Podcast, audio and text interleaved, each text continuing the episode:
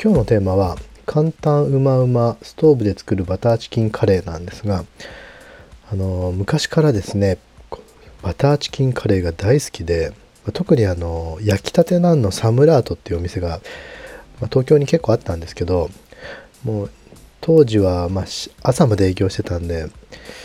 遅い時だと深夜3時ぐらいにもういきなりバターチキンカレーが食べたくなって、まあ、当時あの東中野にもあったのかなに行って車で行って食べたりとか、まあ、それくらいそのバターチキンカレーが好きだったんですが、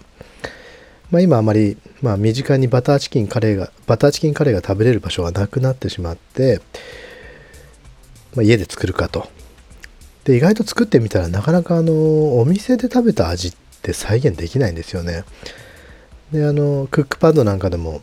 あの上位ランキングというか、まあ、レビュアーが一番多いやつを試したりとかもしてみたんですけどまたスパイスをね全部取り寄せて、えー、まあ、スパイスでホールスパイスで作り始めたりとか、まあ、いろんなパターンやってみたんですがなかなかうまくいかなくてで最近あのカレーにまあこれそれをきっかけにカレーに凝り始めて、まあ、バターチキンだけじゃなくてカレーを作るようになったんですが最近のまい一番のブレイクスルーがこのカレーの壺っていうですねあのカレーのペースト。特にあのこれはスリランカカレーって書いてありますあのホームページを見ると、まあ、非常にあの無添加というか化学調味料とか添加物とか動物性原材料小麦粉は使わずに、えー、安心安全な素材で作ってますと。スリランカの方が、まあ、日本に長期滞在してたことがあって、まあのスリランカには日本のようなカレーのルーみたいなのがないらしいんですよね。でまあはい地元に帰ってあのこの日本のようなカレーのルーをペーストで販売するという事業を思いついてやったらしいんですが、まあ、そうするとまあ、そうすることによって、まあ、スリランカの、えー、お母さんたちも家事の時間が減るというかですね解放されるということで喜ばれたみたいなエピソードがあったりとかするカレーなんですがこれがこの間たまたま、えー、夜にあの買い出しに行った時にあのウェルシアっていう薬局で売っててもうパッケージが非常に怪しいので、ま、どちらかというとこれあのビレッジヴァンガードあたりで売ってそうなデザインがいかにも怪しいので、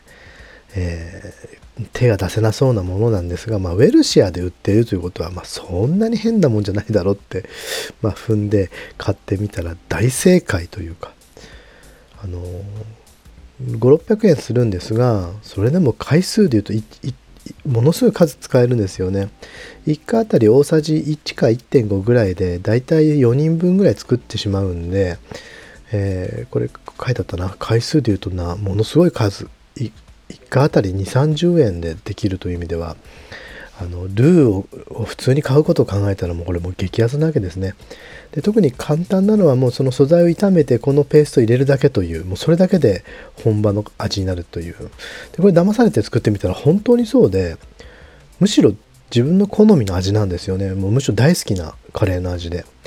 で何回か普通のチキンカレーとかいろいろ作ってみたんですが今回満を持してですねバターチキンカレーをちょっと自分の配合で作ってみたんですがまあそしたらまあこれまで何回も作ってきたバターチキンカレーの中ではまあこれが一番あの食べたいと思っていたバターチキンカレーの味に近づいたというかもうその8割ぐらいはこのペーストのねおかげなんですよね。だから今回はもう今まで結構な数買い揃えたスパイス類は一切使ってないです。もうクミンとかね。あの、まあ、そういうの一切使わずにこれだけ。大さじ1.5で。だもう思いつき何でもいいんでちょっと、えー、炒めて最後にカレー入れればこれ何でもカレーになるという、まあ、本当にあの別にこのカレーの壺の回し物でも何でもないんですが楽しくなるというかこれを買ったおかげでカレーを作るのも楽しいし、まあ、料理そのもののバリエーションがもう一気に増えるんででカレーって不思議なことに毎日食べてもあんま飽きないもんなんでね。あのものによってはオイリーだったりとかあの胃が受け付けない感じもするんですがこれそのものにはそれほど多くのあの油があるわけじゃないのでまあ、作り方によっては意外といろんなヘルシーバリエーションでヘルシーに食べれるかなと、まあ、例えばねあのベジタリアンだったりとするとねあのもっと野菜中心で作ったりとかもできます。